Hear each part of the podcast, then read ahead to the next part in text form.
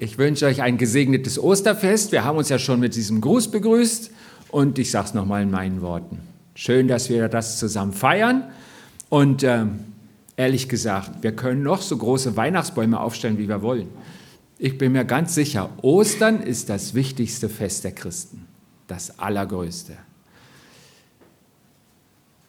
An Ostern hat Jesus gesagt, es ist vollbracht. Da ist es passiert, da ist es geschehen da wurde es Wirklichkeit. Ostern hat ja zwei Teile. Den ersten Teil, der ist irgendwie, die sind für mich gleich wichtig. Und im ersten Teil, da ist alles sehr überschaubar. Es gibt sehr viele Berichte darüber und äh, das Ganze gipfelt darin, dass Jesus am Kreuz stirbt. Da sagt er diesen Satz, es ist vollbracht und wir haben in der Bibel über keinen Tag der ganzen Weltgeschichte so viel Berichte wie über diesen Karfreitag. Ganz viel wird da berichtet. Wir wissen es sehr genau. Er ist etwa um drei gestorben, das wissen wir auch. Und ähm, da zeigt sich die Liebe Gottes. Das ist Gottes Schritt zu uns. Wir Menschen an Karfreitag, ich glaube, da glänzt überhaupt niemand. Aber Gott glänzt ganz besonders. Dieses Rot um das Kreuz rum, das Rot der Liebe, das strahlt da. Und das ist Gottes Schritt zu uns. Und Ostern wird Ostern, wenn es zusammengehört mit, mit dem Neuen, was dann anfangen kann. Da ist ja mal die Auferstehung, damit rechnen wir so an Ostern, aber da ist schon nicht so klar zu sagen, wann war es denn nur eigentlich? Vielleicht um 5 Uhr früh. Jedenfalls gibt es keinen Augenzeugen davon, als Jesus auferstanden ist. Und so nach und nach tröpfelt dieses, diese Nachricht in die Köpfe der einzelnen Menschen. Ich denke, Maria Magdalena war die allererste, die es verstanden hat. Wir hatten schon mal so einen, so einen Eindruck davon, theoretisch. Könnte man jetzt vielleicht die Maria Magdalena noch mal sehen, aber ihr kennt sie ja schon, sie war schon mal da. Dankeschön. Ups, äh, zurück zur Maria. Dankeschön. Ähm, und ich glaube, Ostern, das ist was Persönliches.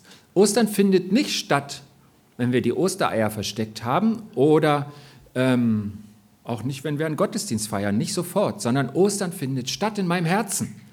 Wenn ich das begreife, wenn ich das annehme, wenn was passiert zwischen mir und Jesus. Dieses Ungeheuerliche, dass ich nicht an einer christlichen Tradition festhalte.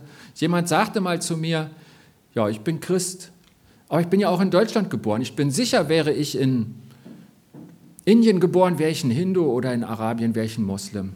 Und wir glauben ja alle an denselben Gott. Irgendwie könnte man das von der Ferne so denken, aber der Unterschied passiert, wenn Jesus in mein Herz zieht, wenn da was völlig Neues anfängt. Und wir schauen heute mal auf das Ostern von Petrus. Das war wahrscheinlich nicht am Ostersonntag, sondern danach. Aber wir schauen es uns mal an. Wie ist es denn dahin gekommen? Es war so, die Jünger haben sich verstreut. Es war zwar dieses Ereignis, dieses leere Grab, dieses ganz Besondere, aber irgendwie, bisher war es ja so gewesen, Jesus war immer bei ihnen. Er hat den Tag bestimmt, er hatte das Ziel, sie sind mitgelaufen und er war nicht mehr zu sehen. Und nach diesen aufregenden Osterfeiertagen verstreuen sich die Jünger und dann tauchen sieben von ihnen am See Tiberias auf. Das waren gar nicht alles nur Apostel, da war auch der Nathanael dabei, der nicht zu den zwölf Aposteln gehört, aber es war schon so eine Kerntruppe. Und äh, was sollen sie machen? Es fällt ihnen wieder Fischen ein und mal wieder nachts und äh, sie fangen nichts. Irgendwie der Weg zurück in das alte Leben ist auch nicht so leicht, wie man manchmal denkt. Es läuft nicht rund. Und dann am Morgen steht da so eine Gestalt am Ufer, sie sind gar nicht weit weg, etwa 100 Meter. Und der fragt sie, habt ihr denn nichts zu essen? Und sie sagen nein, denn sie haben ja nichts gefangen. Und dann sagt die Gestalt am Ufer, die sie nicht kennen, fischt auf der rechten Seite des Bootes, dann werdet ihr finden. Und dann sitzt Johannes mit dem Boot und sagt, es ist der Herr. Und Petrus, die haben also praktisch mit nichts im Boot gesessen und da gearbeitet. Und er wirft sich sein Gewand über, macht es zu, springt in den See und schwimmt oder wartet, keine Ahnung, wie tief es da war, diese 100 Meter an Land. Er will hin zu seinem Herrn. Die anderen kommen mit dem Boot und haben wieder ganz irre viel Fische dabei. Und Jesus sagt, bringt mal die Boote, äh, die Fische, die Fische. Und dann, dann brauchen sie die aber gar nicht zum Essen, denn da ist schon ein Feuer und da drauf ist Brot und Fisch. Und er sagt, kommt und esst. Und sie fragen gar nicht, bist du Jesus, weil sie es wissen. Es ist so eine ganz, ganz heilige Stille an diesem Morgen am Feuer. Und dann gibt es ein Gespräch. Und das ist das Ostern von Petrus. Ich lese es mal vor. Wer gute Augen hat, kann es auch mitsehen. Als sie gegessen hatten, sagte Jesus zu Simon Petrus, Simon, Sohn des Johannes, liebst du mich mehr als diese? Er antwortete ihm, Ja, Herr, du weißt, dass ich dich liebe. Jesus sagte zu ihm, Weide meine Lämmer. Zum zweiten Mal fragte er ihn, Simon, Sohn des Johannes, liebst du mich? Er antwortete ihm, Ja, Herr, du weißt, dass ich dich liebe. Jesus sagte zu ihm, Weide meine Schafe. Zum dritten Mal fragte er ihn, Simon, Sohn des Johannes, liebst du mich? Da wurde Petrus traurig, weil Jesus ihn zum dritten Mal gefragt hatte, hast du mich lieb? Er antwortete, Herr, du weißt alles, du weißt, dass ich dich lieb habe. Jesus sagte zu ihm, weide meine Schafe. Amen, Amen, das sage ich dir. Als du noch jung warst, hast du dich selbst gegürtet und konntest gehen, wohin du wolltest. Wenn du aber alt geworden bist, wirst du deine Hände ausstrecken und ein anderer wird dich gürten und dich führen, wohin du nicht willst. Das sagte Jesus, um anzudeuten, durch welchen Tod er Gott verherrlichen würde. Nach diesen Worten sagte er zu ihm, Folge mir nach. Petrus wandte sich um und sah den Jünger nachfolgen, den Jesus liebte, der sich bei jenem Mal an die Brust Jesus gelehnt und ihn gefragt hatte, Herr, wer ist es, der dich verraten wird?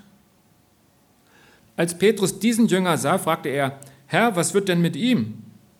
Jesus antwortete ihm, wenn ich will, dass er bis zu meinem Kommen bleibt, was geht es dich an? Du aber folge mir nach. Soweit dieses Gespräch. Und wir schauen mal, wie für Petrus Ostern wurde. Es ist ja schon der zweite Fischzug. Ne? Er hat es schon mal erlebt, dass sein Netz so voll war, dass es schier reißen wollte.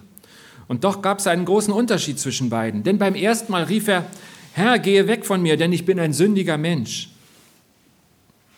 Und die Antwort von Jesu war, fürchte dich nicht, von nun an wirst du Menschen fangen.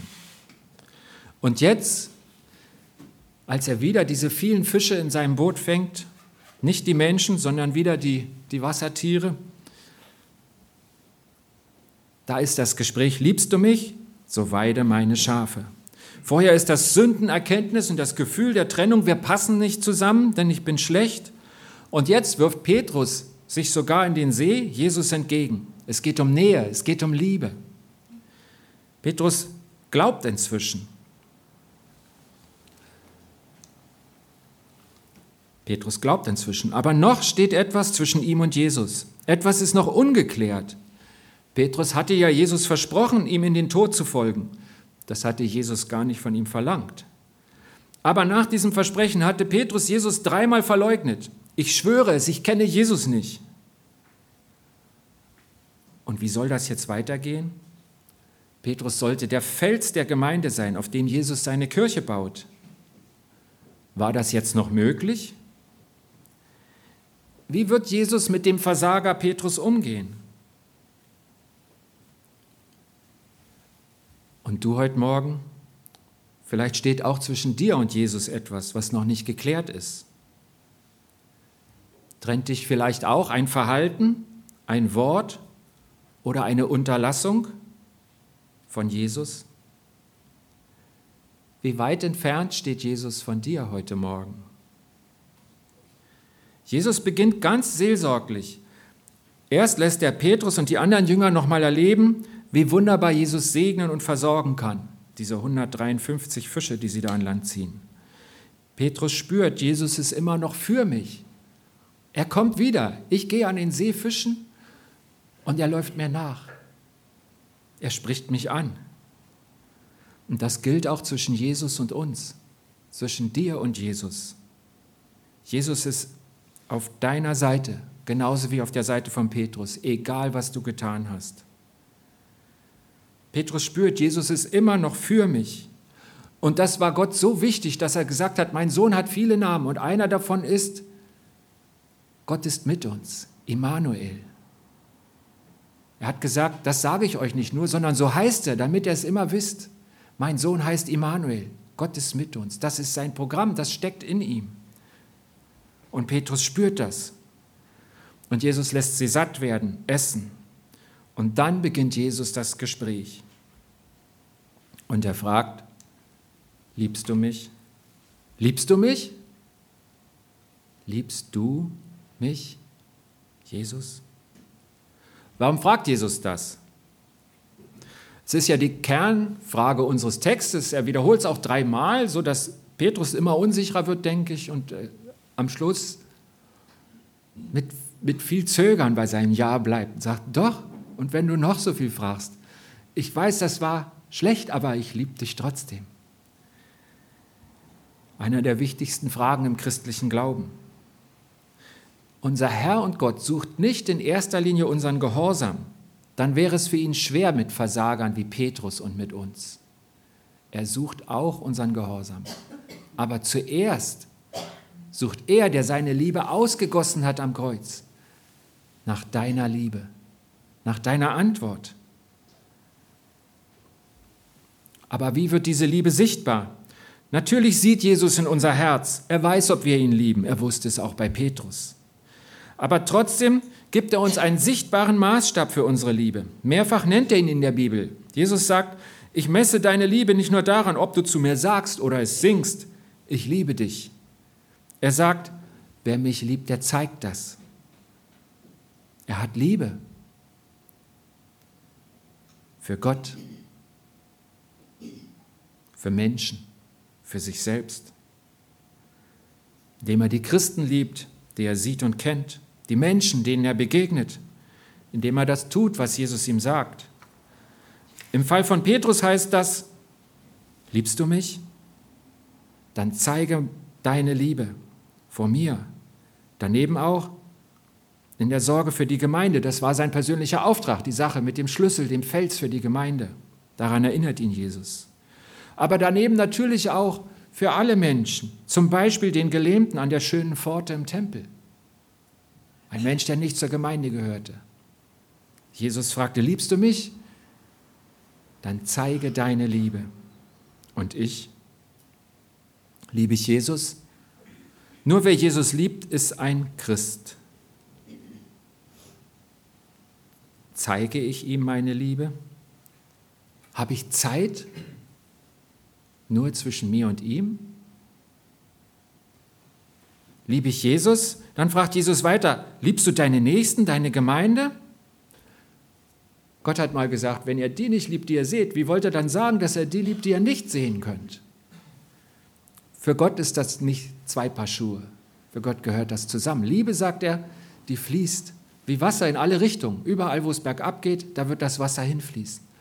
So sagt Gott, ist meine Liebe. Sie fließt zu dir. Ab Karfreitag fängt sie an zu fließen. Und ab Ostern wirst du sie weitergeben können, wenn Ostern für dich wahr wird. Liebst du mich? Dann komm zurück in meine Arme, so wie Petrus, der sich ins Wasser wirft und zu Jesus schwimmt. Liebst du mich? So bekenne mich bei den Menschen, auch wenn du vorher dazu vielleicht zu feige warst. Liebst du mich? So vergib dem, dem du nicht vergeben hast. Liebst du mich? So liebe deinen Nächsten wie dich selbst und gib etwas von deinem Reichtum ab, an Geld, an Zeit, an Zuwendung, an Geduld, sogar Ertragen steht in der Bibel. Jesu Frage an jeden von uns ist, liebst du mich? Vielleicht sagen wir, ja Jesus, ich liebe dich. Vielleicht klingt es ähnlich wie bei Petrus, du weißt ja alles, du kennst auch mein Versagen, meine Grenzen, meine Schwachheit, aber ich halte trotzdem an dir fest. Ich liebe dich. Bitte sage, dass das reicht. dann können wir sicher sein, wie bei Petrus, so gilt auch für jeden von uns, Gott nimmt unsere unvollkommene, fehlerhafte Liebe an. Er sagt, danke, dass du mich liebst, bleibe bei mir und ich werde dich so verändern, dass deine Liebe weiter wächst. Dazu musst du nur eins, mir nachfolgen. Was heißt das? Nachfolgen. Wörtlich genommen heißt es, hinter jemandem hergehen, der vorangeht. Ich denke, das heißt für den Christen, dass wir Jesus hören, dass wir uns danach sehen und danach ausstrecken, dass wir es suchen, sein Reden. Dass wir das annehmen, was wir hören. Dass wir Jesus nachahmen, ihn nachmachen ihn als Vorbild ernst nehmen und es versuchen umzusetzen an unserer Stelle, in unserer Welt, in unserer Zeit, an meinem Platz. Tun, was Jesus sagt. Und Jesus sagt jedem Christen, liebe deinen Nächsten, ihr sollt meine Zeugen sein, handelt, bis ich wiederkomme. Und dann hat er vielleicht speziell mir was gesagt. Für Petrus war es die Sache, mit der Verantwortung für die Gemeinde. Weide meine Lämmer. Vielleicht ist es bei mir die Pflege eines bedürftigen Menschen, vielleicht eines Familienangehörigen, der viel älter ist als ich. Vielleicht jemand anders, der diese Pflege braucht. Auch die Phase mit kleinen Kindern ist eine Phase, wo andere in totaler Abhängigkeit uns besonders brauchen und wo wir Menschen prägen können. Die, wir Menschen wurden nie so geprägt wie in den ersten acht Lebensjahren. Auch das kann mein spezieller Aufdruck sein, Vater oder Mutter. Es kann sein, dass Gott gesagt hat, mach diese Ausbildung und dann muss ich lernen. Dann ist das eine Zeit, die anders ist, wo ich manches nicht tun kann, wo ich Prioritäten setzen muss. Vielleicht ist es ein Dienst in der Gemeinde, mein Dienst, den, den ich kann, wo Jesus mir beisteht, wo ich sehe, dass es dran ist. Vielleicht sind es Spenden für sein Reich. Ich kenne einen Menschen, der wollte Hauptamtlicher werden und hat mir erzählt, Gott hat zu mir gesagt, deine Aufgabe ist es, Geld fürs Reich Gottes zu verdienen. Und dieser Mensch, ein sehr bescheidener Mensch, der sehr weit aufgestiegen ist beruflich, hat das gemacht. Gott hat auch besondere Aufträge an uns. Wichtig ist nicht, dass ich den nachmache, der neben mir so glänzt, von dem ich glaube, dass das richtig ist. Das wird es wohl sein, aber Deinen Platz musst du ausfüllen. Deinen Weg musst du gehen. Deinen Auftrag musst du erfüllen. Du bist im Gespräch mit Jesus. Und es liegt Segen drauf, wenn du tust, was er dir sagt. Gebet für die Mission, dienen mit meinen Gaben, Sorge für anvertraute Menschen. Er wird es dir sagen. Vielleicht sind es mehrere dieser Dinge. Er wird dich nie überfordern. Aber er hat einen guten Weg für dich. In diesem Sinne wünsche ich euch Ostern. In diesem Petrus-Sinne, das war ein oder zwei Wochen danach. Es ist mir ganz egal, ob du das heute findest oder übermorgen. Ich wünsche uns, dass für uns Ostern ist. Dass wir wie Petrus ganz nah zu Jesus wollen und dass wir ihn erkennen, dass wir merken, der Fremde am Ufer, das ist Jesus. Der redet mit mir, erinnert mich an meinen Weg und er wird mich nie alleine lassen. Ist ja auch eines dieser Versprechen, die ab Ostern gelten, für die, die Ja sagen dazu. Ich werde bei euch sein alle Tage, bis an das Ende der Welt, bis an das Ende deines Lebens, deines Weges. Dieses Versprechen ging mit Petrus mit. Es wird es auch mit dir und mit mir tun. Was kann ich von Ostern mitnehmen? Woran erinnern wir uns heute besonders? Gott möchte die Beziehung klären. Ist etwas ungeklärt zwischen dir und Jesus? Gott steht da, wie Jesus am Ufer und ruft dich. Er möchte es klären und es ist zu klären. Wenn er ruft, dann gibt es auch die Lösung. Gott sucht deine Liebe. Er fragt, liebst du mich? Er fragt dich ganz persönlich. Und Gott ruft dich in seine Nachfolge. Und er segnet dich gerne mit allem, was du brauchst, deinem täglich Brot und Fisch und viel mehr. Gott sei Dank, dass Jesus auferstanden ist. Gott sei Dank, dass er dich liebt und mich liebt und uns liebt unsere Liebe annimmt, das, was wir ihm geben können und dass wir ihm folgen dürfen. Ich bete mit uns.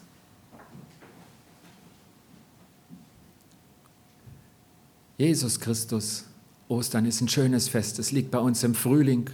Die Natur schlägt aus, das neue Leben erwacht sichtbar. Und das war dein Grund, warum du gekommen bist, wofür du alles eingesetzt hast, damit wir es empfangen, damit es in mir wahr wird, das neue Leben. Du verschenkst es reichlich und gerne und großzügig. Du rufst uns und du segnest jeden, der zu dir kommt. Dafür danke ich dir. Danke, dass wir Ostern haben als deine Kinder. Amen.